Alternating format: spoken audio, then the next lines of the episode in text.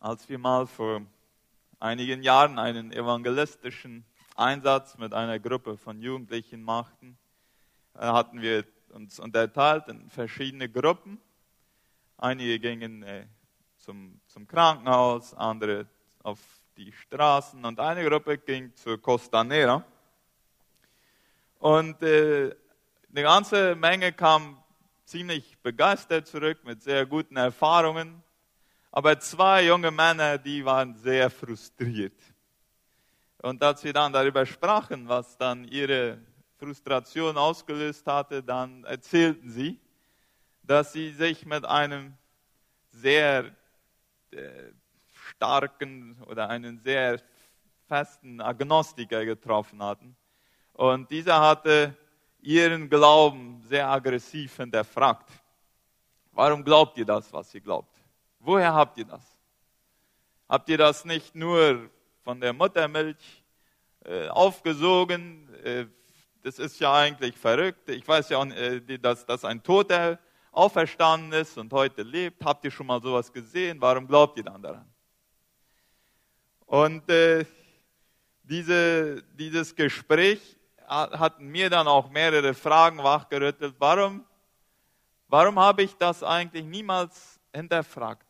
Ich bin aufgewachsen in, in einer christlichen Familie, dann in die Gemeinde gekommen, Sonntagsschule. Äh, ich bin so alt wie ich bin, so oft habe ich Ostern gefeiert und dann immer noch zwischendurch wurde dann gesagt, äh, Jesus ist auferstanden. Aber was ist mit denen, die einen anderen Glauben haben? Was ist mit denen, die äh, sagen, dass das kann doch gar nicht sein? Das Logischste ist doch, wenn ich bis heute noch niemals einen Toten auferstanden, auferweckt gesehen habe, wie soll ich daran glauben, dass es damals passiert ist? Heute will ich einige Gründe mitteilen, einige Gedanken dazu, warum wir glauben können, dass Jesus auferstanden ist. Und das Gute ist, wir brauchen nicht einfach einen, äh, uns damit retten, dass das letztendlich, naja, es wird doch wohl einfach passiert sein. Es gibt gute Gründe, die uns auch helfen können, im Gespräch mit solchen Leuten kompetent darüber zu sprechen. Und heute will ich sechs davon weitergeben. 1. Petrus, Kapitel 3, Vers 15 äh, ist folgender Aufruf, seid immer bereit, Rede und Antwort zu stehen, wenn euch andere nach der Hoffnung fragen, die euch erfüllt. So, kommen wir zu den Gründen. Der erste ist, wer würde für eine Lüge sterben? Ja? Jesus hat da diese zwölf Männer um sich versammelt, die sind ihm drei Jahre nachgefolgt, haben gesehen, was er gemacht hat, haben kläglich versagt, haben kurz vor seinem Tod ihn verleugnet und äh, nachher wird von Skeptikern behauptet, dass die Jünger, also die Schüler von Jesus, sich die Geschichte der Auferstehung ausgedacht haben, um irgendwie den, den schändlichen Tod und somit das vermeintliche Ende der Bewegung von Jesus doch noch versuchen, irgendwie eine Rettung zu geben. Dabei vergessen sie aber, dass diese Jünger von Jesus bereit waren, unglaubliche Strapazen auf sich zu nehmen. Ja, sehr viele Folter. Äh, elf von den zwölf sind äh, höchstwahrscheinlich als Märtyrer gestorben. Äh, Teilweise wurden sie auch gekreuzigt, äh, verbrannt. Nachher die Nachfolger Jesu wurden in die Arenen geschickt mit wilden Tieren, die sie dann zerfetzt haben vor Tausenden von Menschen. All das, weil sie nicht bereit waren, diese Version vom auferstandenen Jesus zu verleugnen. Und wir müssen auch wissen, dass, so, dass auch die Jünger Jesu sehr gut den Unterschied zwischen Fabeln und zwischen wahrhaft passierten Sachen wussten. Ja, Petrus schreibt zum Beispiel in 2. Petrus 1, Vers 16, denn wir sind nicht ausgeklügelten Fabeln gefolgt, als wir euch kundgetan haben, die Kraft und das Kommen unseres Herrn Jesus Christus, sondern haben seine Herrlichkeit selber gesehen. Und einer von den zwölf, mindestens einer von den zwölf, war ein ausgesprochener äh, Skeptiker, der, der, der Thomas. Ja, äh, der war, als, als Jesus auferstanden war und dann einmal zu den Jüngern ging, war der Thomas nicht dabei. Und die Jünger waren so begeistert davon, wir haben den Auferstandenen gesehen und erzählen dem Thomas das nachher. Und dann sagt Thomas, ich glaube das nicht. Ich glaube das nicht. Also erst, wenn ich ihn sehe und meine Hände in seine äh, in, die Löcher legen kann, die von, von, von den Nägeln, die durch die Hände und Füße gebohrt wurden ins Kreuz, dann werde ich glauben. Und als Jesus ihn dann begegnete, dem Thomas, dann sagt er, jetzt kann ich auch glauben. Interessant, dass Jesus darauf eingeht. Und dann sagt Jesus zu ihm, selig sind die, die nicht sehen und doch glauben werden. Aber was, was mein Punkt hier ist, Jesus hatte jetzt, das waren nicht irgendwie zwölf ignorante Typen, die jetzt irgendwas glauben oder sich irgendwas ausdenken, sondern sie waren so überzeugt von ihrer Geschichte, dass sie bereit waren, all dies auf sich zu nehmen. Was man nicht erklären kann, ist, wie einer Gruppe von Männern eine Lüge so wichtig sein könnte, dass sie sie in die Welt hinaustragen und bereit sind, dafür zu sterben. Ein zweites Argument ist das schnelle Wachstum der, der Gemeinde, der ersten Gemeinde. Immer dann, wenn es eine große kulturelle Veränderung gibt, suchen Geschichte nach etwas Signifikativem, das diese Veränderung ausgelöst hat. Und man muss ja sagen, dass die, äh, die, die, die Identität der jüdischen Kultur sehr stark war und zum Teil bis heute immer noch sehr stark ist. Ja, obwohl die Juden sehr oft versucht worden sind oder bekämpft worden sind und immer wieder auch versucht worden, äh, aus, äh, man versucht hat, sie auszurotten, besteht bis heute immer noch das jüdische Volk. Im Gegensatz dazu sind große Völker, wie zum Beispiel die, die Babylonier, die zu, zu seiner Zeit die, die, die Weltmacht waren, oder die Assyrer oder Perser und so weiter, die gibt es heute so als Volk mit der Identität von damals nicht mehr. Warum haben die Juden so eine starke Identität und, und diese anderen großen Reiche haben sich aufgelöst und in andere Kulturen integriert? Das hat zum Großteil damit zu tun, dass die Juden sehr starke Rituale haben und sehr, sehr, sehr viel Gewicht darauf legen, dass, dass man diese an die, an die nächste Generation weitergibt. So, hier haben wir diese jüdische Kultur mit einer sehr starken Identität und dann kommt da ein 30-jähriger Lehrer aus der unteren Sozialschicht, äh, fängt an zu predigen, kriegt Probleme mit den Autoritäten, endet auf sehr demütigende Art und Weise am Kreuz und nur sieben Wochen später glauben tausende Menschen an ihn. Wie kann man das erklären? Und diese ersten Christen, die ersten Jahre, das waren ja alles Juden, äh, die waren bereit, mindestens fünf große und wichtige Praktiken und Überzeugungen äh, über Bord zu werfen, um Jesus nachfolgen zu können. Erstens das äh, Tieropfer. Ja, ganz wichtig. Äh, Tiere mussten geopfert werden, um Sündenvergebung zu kriegen. Ja, wer Jesus annahm, der sagte, das Opfer ist nicht mehr nötig. Zweitens die Ausschließlichkeit des Mose-Gesetzes, also die ersten fünf Bücher Mose, als äh, wer Jesus nachfolgte, sagte, es gibt neue äh, Offenbarung Gottes, höhere Offenbarung Gottes, die, die uns schon mehr äh, in, in, in, den Plan Gottes einweiht, wie es Mose tun konnte. Drittens, den, den Sabbat. Viertens, den Monotheismus im Sinne davon, dass nur der Vater äh, Gott ist, äh, sondern auch Sohn und Heiliger Geist. Und fünftens, die Vorstellung, dass der Messias ein politischer Befreier sein würde. Also das sind fünf ganz wichtige Überzeugungen, die ein, ein, ein Jude und, und 2000 Jahre waren das sozusagen die Pfeiler, die, die, die der Kulturidentität gegeben hatte. Und diese 3000, die sich an Pfingsten bekehren und dann in den nächsten Wochen noch ein paar tausend mehr dazu, die waren alle bereit zu sagen, ich bin Jesus, ich bin bereit, das auf die Seite zu legen, um Jesus zu folgen. Also etwas ganz Großes, Wichtiges musste passiert sein, damit sowas geschehen könnte. Dazu muss man auch erwähnen, dass Jerusalem wohl der letzte Platz wäre, in dem es möglich gewesen wäre, eine Bewegung von Jesus-Nachfolgern zu schaffen. Warum? Weil nur ein paar Wochen vorher, genau in Jerusalem und ganz öffentlich, Jesus überliefert wurde und dann ganz nah an Jerusalem am Kreuz äh, seinen, seinen Tod hatte. Und alle wussten davon. Ja, denn äh, als Jesus diesen, diese zwei Emmaus-Jünger trifft äh, und, und die Jünger wissen nicht, dass Jesus Jesus ist, dann fragen sie ihn, bist du der Einzige in ganz Jerusalem, der nicht davon mitgekriegt hat, dass dieser Jesus aus Nazareth gekreuzigt wurde? Also es war schon eine öffentliche Show. Und, und die, die Menschen, die, die, man wusste es. Und, und an, an derselben Stadt nur ein paar Wochen später glauben Tausende daran. Und vielleicht viele von denen, die, die noch kurz zuvor geschrien hatten, kreuzigt ihn. Wie kann man das erklären?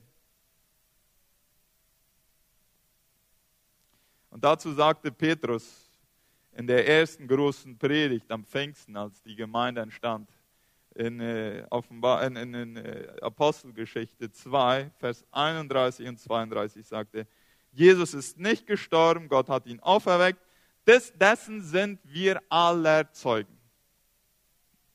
Ja, wie konnte Petrus das sagen in einer Predigt zu Tausenden von Menschen, wo Jesus gerade eben erst vorher ans Kreuz genagelt worden war? Dazu kommt noch, dass Jesus gar nicht die einzige Messias-Figur zu seiner Zeit war, die die Juden kannten. Es gab Dutzende von denen die auftraten und sagten, ich bin der Messias, der Befreier. Man muss sich schon die Frage stellen, warum gibt es heute nicht eine Bewegung, wo Millionen von Menschen sagen, äh, ich folge Johannes dem Täufer nach. Das war ja auch ein großartiger Prediger, wo sich viele bekehrt haben. Oder warum gibt es keine Bewegung von einem irgendwie großen, wichtigen Kaiser aus dem ersten Jahrhundert? Die Kaiser hatten ja eine einen, einen, einen Status von, waren irgendwie auch göttlich und wurden angebetet und so weiter. Oder irgendeinem anderen, der von sich behauptete, der Messias zu sein. Warum gibt es nur eine Bewegung von Jesus? Und grob gesagt könnte man sagen, dass heute ungefähr jede dritte Person von sich behauptet, eine Art Glauben an Jesus zu haben. Etwas ganz Großes musste passiert sein. Für uns ist die Antwort, Jesus ist auferstanden. Skeptiker müssen andere Antworten finden, die auch wahrscheinlich nicht überzeugen könnten. Drittens, wären die Auferstehungsberichte eine Erfindung, wie ja von Skeptikern gesagt wird, wären einige Teile definitiv anders aufgeschrieben worden. Da haben wir einmal die Tatsache, dass die ersten Zeugen vom auferstandenen Jesus waren Frauen. Äh, einige sagen, Jesus hat das sehr strategisch gemacht. Er brauchte die größten Klatschmäuler, damit die Nachricht sich so schnell wie möglich äh, verbreiten sollte, dass er auferstanden war. Äh, Tatsache war es, dass damals das Wort einer Frau nicht viel Gewicht hatte. Ja, und in der, es gab äh, einige auch, auch, auch jüdische Gruppen, die Männer beteten regelmäßig, Vater, ich danke dir, dass ich kein Heide bin äh, dass ich kein Sklave bin und dass ich keine Frau bin. Das ist eigentlich ein gutes Gebet für einen Männerabend, nicht wahr? Oder äh, sie beteten, äh, oder ein rabbinischer Ausdruck sagte, eher sollen die Worte des Gesetzes verbrannt werden, als sie einer Frau zu geben. Oder vor Gericht galt das Wort einer Frau, eine Zeugenaussage, nicht sehr viel. Es war nicht glaubwürdig. Äh, Warum, wenn man dann eine Geschichte sich ausdenken würde, um Leute und Leute überzeugen will, dass der Jesus, der gestorben war, jetzt lebt, warum sollte man dann Frauen aussuchen als erste Zeugen von, von dem Auferstanden Jesus? Das, das wäre kein guter strategischer Schritt gewesen. Wären die Auferstehungsberichte eine Erfindung, könnte Paulus in 1. Korinther 15 nicht von über 500 Zeugen sprechen, die Jesus gesehen haben, nachdem er auferstanden war. Ja, in 1. Korinther 15, Vers 6. Danach ist er gesehen worden von mehr als 500 Brüdern auf einmal, von denen die meisten noch heute leben. Einige aber sind schon gestorben. Ja, das müssen wir uns mal vorstellen. Der schreibt einen öffentlichen Brief. Ja, das war ein öffentliches Dokument. Da schreibt er rein, es leben wohl noch ein paar hundert, die Jesus wirklich gesehen haben. Und da im Römischen Reich damals, die, die Wege waren sehr gut. Man konnte sehr leicht reisen, sehr leicht nach Jerusalem kommen und sich die Zeugen aufsuchen und, und, und, und befragen, wie es denn gewesen sei, dass sie Jesus gesehen hatten. Sowas sich auszudenken, zu behaupten, ohne dass es wahr war, das hätte Paulus das Leben kosten können. Und wäre die Auferstehung, wären die Auferstehungsberichte eine Erfindung, würden die Apostel wohl ihre Versagen mehr vertuscht haben. Hätten sie die Absicht gehabt, eine neue Bewegung zu schaffen von dem verstorbenen Jesus, wovon sie jetzt die neuen großen Leiter werden wollten, würden sie wohl nicht aufgeschrieben haben, dass sie erst einige Wochen zuvor voller Angst Jesus verleugnet hatten. Und all die anderen äh, Versagen und Fehler äh, der Jünger Jesu, die ja die Bibel sich gar nicht bemüht zu verstecken. Viertens, die Begrenzung der Wissenschaft. Es gibt ja äh, Wissenschaftler, die gesagt haben sollen, Wunder sind unmöglich, weil sie gegen die Naturgesetze verstoßen. Und da ist es gut für uns zu wissen, was die Wissenschaft kann und was sie nicht kann. Ja, die Wissenschaft, die, die Aufgabe der Wissenschaft ist zu beschreiben, was sie beobachtet. Was die Wissenschaft nicht kann, ist der Natur vorzuschreiben, was sie tun soll. So, was ein Wissenschaftler tun kann, ist, er kann sagen, ich habe all meinen Beobachtungen bis jetzt noch niemals gesehen, dass ein Toter zum Leben auferstanden ist. Aber er kann nicht diese seine Erfahrung nehmen und sie verallgemeinern auf die ganze Menschheit durch die ganze Menschheitsgeschichte. Er kann nur sagen, dass er das noch nicht beobachtet hat. Da, jetzt zu sagen, dass es deswegen nicht möglich ist, da geht er über das hinaus, was eigentlich seine Funktion ist. Zweitens kann ein Wissenschaftler die Außenseite, aber nicht die Innenseite beschreiben. Ein, ein Wissenschaftler kann nicht Gott dabei beobachten, wie er Jesus auferweckt. Ja, nehmen wir ein Beispiel, um das etwas zu verdeutlichen. Sagen wir, eine Person wird schwer krank und, und ringt ums Leben. Die ganze Gemeinde betet, die ganzen Prognosen sagen, es ist nur eine Frage der Zeit, bis diese Person an dieser Krankheit stirbt. Und mit einmal tritt eine unerwartete Wendung ein und diese Person, die, die, die Werte fangen sich an zu verbessern und die Person wird wieder gesund. Und wahrscheinlich kennen die allermeisten von uns solche Fälle, wo das, so wie das genau passiert ist. So was, was, die, was die Ärzte tun konnten, ist, sie konnten die, die, die, die, die Werte messen und äh, was weiß ich, den Blutdruck oder Zucker im Blut oder die, die, die wie sagt man, Plaquetas, äh, äh, die Blutwerte. Und sie können von außen her messen, natürlich können sie dann auch die Medikamente geben und so, aber bei diesen Fällen, und immer wieder hört man von diesen Geschichten, ja, wo, wo die Ärzte sagen, wir können nichts mehr machen, wir können nur begleiten, und dass dann trotzdem noch eine Wendung äh, eintrifft, da kann kein wissenschaftliches Instrument den, den Vorgang, den Gott in dieser Person, das Wunder, das Gott in dieser Person macht, äh, messen. Nur die Außenseite, nicht die, die Innenseite. Und wichtig ist zu unterscheiden äh, zwischen äh, äh wissenschaftlichen und historischen Beweisen.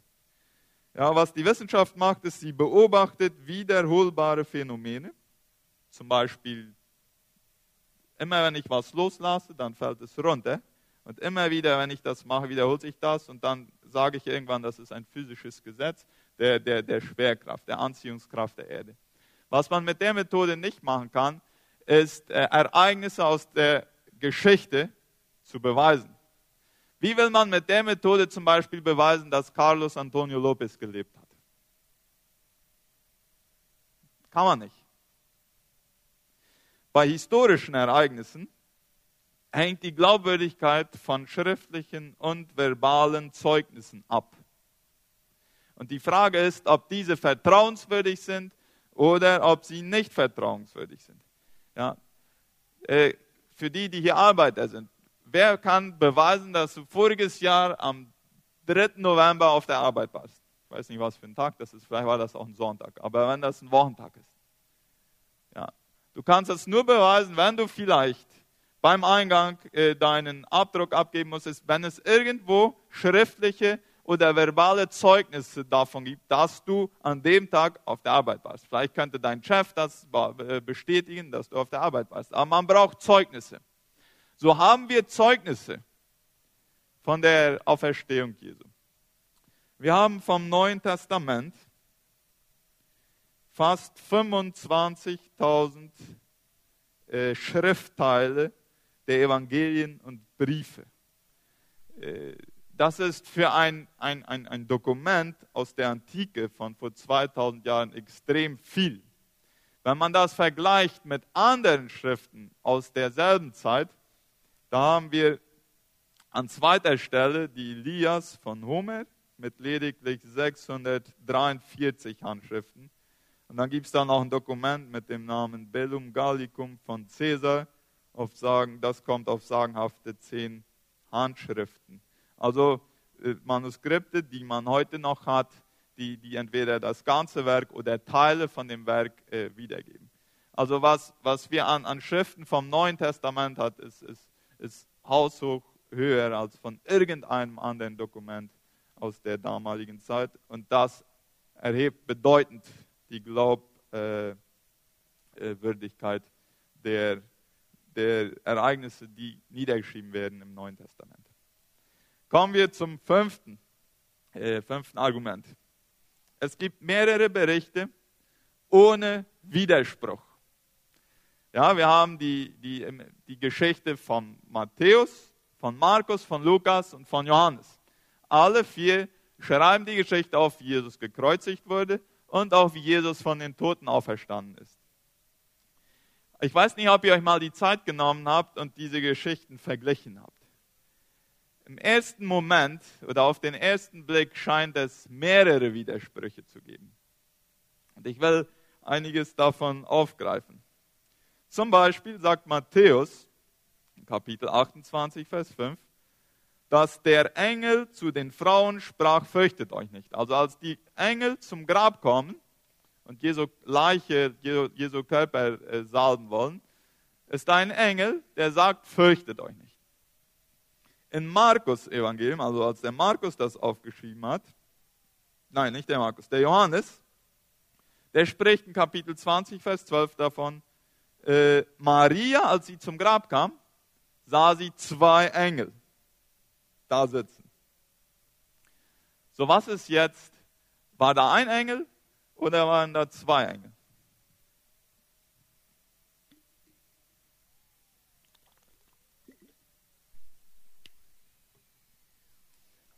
Es gibt eine, die Antwort ist, es gibt ein mathematisches Gesetz, das sagt Folgendes. Immer wenn zwei Personen wo sind, ist da mindestens eine Person. Also in anderen Worten, der äh, Matthäus erzählt die Geschichte, also erzählt die Erfahrung von dem einen Engel, der da war, oder von einem Engel, der da war, aber er sagt nicht, dass da auch mehr waren. Ja, es ist so, wie wenn ich zum Supermarkt gehe und ich treffe da einen Mann und ich habe ein Gespräch und dann komme ich nach Hause und ich sage zu meiner Frau, ich ging zum Supermarkt und da war ein Mann. Ich habe aber nicht gesagt, dass da noch viel mehr Personen auch noch waren. Ja, verstehen wir? Der, der, der, der Matthäus hat nicht gesagt, dass da nur ein Engel war. Er sagt, da war ein Engel. Oder äh, wie viele Frauen gingen zum Grab? Matthäus spricht davon, dass Maria Magdalena und die andere Maria zum Grab ging. Markus spricht davon, dass die zwei Marias und die Salome auch zum Grab ging.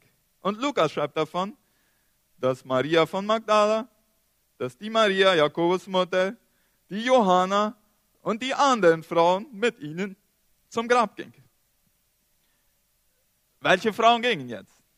Ja, so viele Frauen, die Männer sind da durcheinander gekommen beim Aufschreiben. Was ist die Antwort? Kein Autor behauptet von sich, eine komplette Liste der Frauen abzugeben. Ja, jeder hat halt die Geschichte aus seiner Perspektive erzählt und hat die Frauen erwähnt, die wichtig waren zu erwähnen, um das Ziel zu erreichen, das er erreichen wollte, mit seiner Wiedergabe dieser Geschichte. Nichts zwingt uns anzunehmen, annehmen zu müssen, dass es einen Widerspruch gibt. Oder eine dritte Sache. Waren die Frauen still oder sprachen sie? Markus. Markus sagt zum Beispiel, als die Frauen das leere Grab sahen, sagten sie niemandem etwas, denn sie fürchteten sich. Ja, sie hatten das leere Grab gesehen, irgendwas war passiert. Sie hatten Angst und sie waren still. Lukas sagt, 24 Vers 11, die Frauen, als sie das erlebt hatten, erzählten es den Aposteln, was sie gesehen hatten. Die Frage ist jetzt, waren die Frauen still oder haben sie gesprochen? Die Antwort ist folgende. Die Frauen waren zuerst still, aber sie waren nicht für immer still. Irgendwann haben sie wieder angefangen zu sprechen. Und später, als sie zu den Aposteln kamen, dann konnten sie schon wieder sprechen und dann haben sie gesprochen.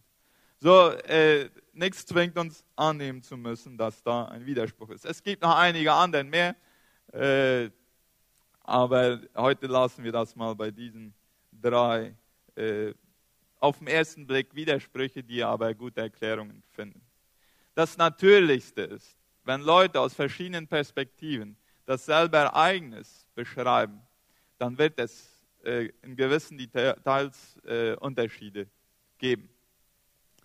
Äh, verdächtig wäre es, wenn bis in alle letzten Einzelheiten die Berichte haargenau übereinstimmen würden. Denn dann müsste man annehmen, dass die sich miteinander abgesprochen haben, äh, wie die die Geschichte aufschreiben wollen.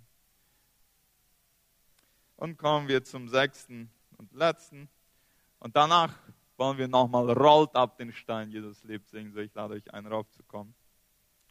Das sechste und ein sehr starkes Argument, das sind veränderte Menschen durch die Begegnung mit dem Auferstandenen. Wir haben sowohl in der Bibel die Beispiele davon, zum Beispiel der eigene leibliche Bruder von Jesus, der Jakobus, der glaubte nicht an seinen Bruder als Messias. Ja, Jesus, seine Brüder glaubten nicht an ihn vor der Auferstehung. Nach der Auferstehung wurde der Jakobus einer der wichtigsten Leiter der ersten Gemeinde. Was hatte den großen Unterschied im Leben von Jakobus bewirkt? Jesus war persönlich nach seiner Auferstehung, war er Jakobus begegnet. Davon lesen wir in 1. Korinther 15. Wir können von Paulus sprechen, ja, der seine Begegnung mit Jesus hatte, vom Pferd stürzte und eine radikale Lebensveränderung hatte. Wir kennen durch die Kirchengeschichte durch bis heute haufenweise Personen, die verändert wurden, die frei wurden von, von Drogen, von Hurerei, von, von Mord, von, was, von verschiedenen Süchten weil sie dem begegneten, den, den auferstandenen Jesus begegnet sind. Ein sehr interessantes Buch, wenn jemand sich dafür interessiert ist, wo Josh McDowell seine Geschichte aufschreibt äh, mit dem Titel Ein Skeptiker kapituliert. Er war einer von den Personen, die, äh, die ganz energisch den christlichen Glauben angegriffen hat, haben, bis ihn mal ein ein Freund oder ein Bekannter aufforderte, Beweise zu sammeln, die, die, die beweisen, dass Jesus nicht auferstanden ist. Und dann hat er sich auf die Suche gemacht und vieles gelesen und er ist sehr intelligent. Und durch diese Untersuchung, die mit der Absicht anfing, beweisen zu wollen, dass Jesus nicht auferstanden ist, ist er überzeugt worden, dass alles dafür spricht, dass dieser Jesus tatsächlich auferstanden sein muss. So, er hat dann auch das Buch in Spanisch heißt es Masque un Carpintero geschrieben, aber seine Geschichte, die ist in diesem Buch ein Skeptiker kapituliert, eine, eine sehr interessante Geschichte. Nachher hat der Mann viele Bücher geschrieben und ist zum großen Segen geworden für die Reis Gottes Arbeit. So, für die, die sich vielleicht schon manchmal gefragt haben, äh, ist es vertrauenswürdig daran zu glauben, dass Jesus auferstanden ist? Wir glauben das ja